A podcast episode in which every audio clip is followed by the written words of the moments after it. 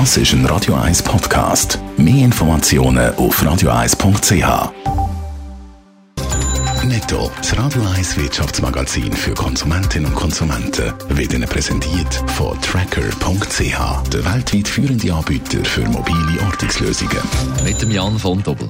Google gilt ja eigentlich als Vorzeigearbeitgeber. Zürich hat der IT-Konzern sich jetzt aber mit den Gewerkschaften angelegt. So hat das Google-Management versucht, den Anlass von Sandycom mit Google-Mitarbeitenden zu verhindern. Man wünsche, dass solche Veranstaltungen mit dem Management abgesprochen werden, heisst in einer internen Mail, wo der Dagi und die NZZ heute daraus zitieren.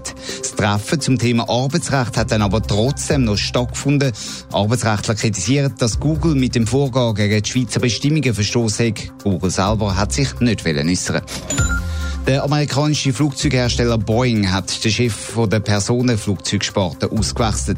Damit reagiert Boeing auf Bericht, dass Konzernspitze schon lange vor den beiden verheerenden Abstürzen gewusst hat, dass die Software vom Flüger 737 MAX Fehler hat. Neuer Chef ist der Stan Deal, der bis jetzt Kundendienstleistungen bei Boeing geleitet hat. Foto-App Snapchat hat den Anleger mit dem neuesten Ausblick enttäuscht.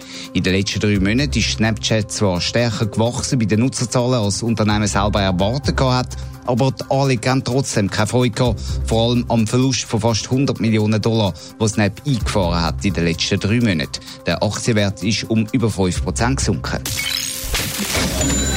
Schweizer Traditionsmöbelhaus Möbelpfisten wird österreichisch. Das hat Möbelpfisten heute Morgen mitteilt. Jan von Doppel, wer postet denn ein saurer Unternehmen?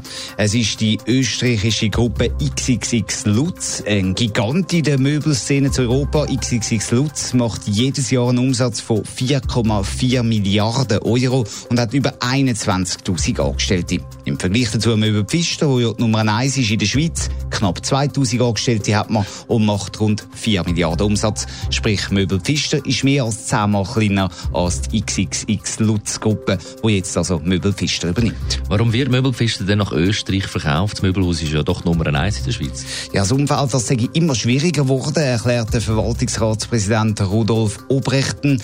Der Möbelmarkt, der werde immer globaler, sprich, je grösser man ist, desto günstigere Bedingungen kann man bei Lieferanten aushandeln.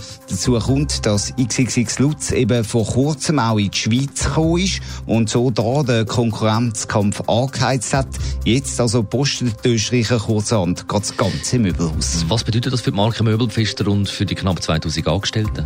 Der neue österreichische Besitzer sagt, man werde die Marke Möbelpfister weiterführen und auch alle Mitarbeitenden werden übernommen. Es werde niemand entlassen. Sprich, Kunden und Angestellte sollen nichts merken von dieser Übernahme, mindestens kurzfristig, auch sollen die 20 Filialen bleiben. XXX Lutz hat bei uns in der Schweiz ja auch nur eine Filiale bis jetzt, nämlich das Rotrist. Ob die offen bleibt, ist noch nicht bekannt. Und übrigens, auch der Preis, den die Österreicher für Möbelpfister zahlen, der wird nicht bekannt geben. Netto, das Radio 1 Wirtschaftsmagazin für Konsumentinnen und Konsumenten, ist Ihnen präsentiert worden von Tracker.ch. Weltweit funktionierende Ortungslösungen.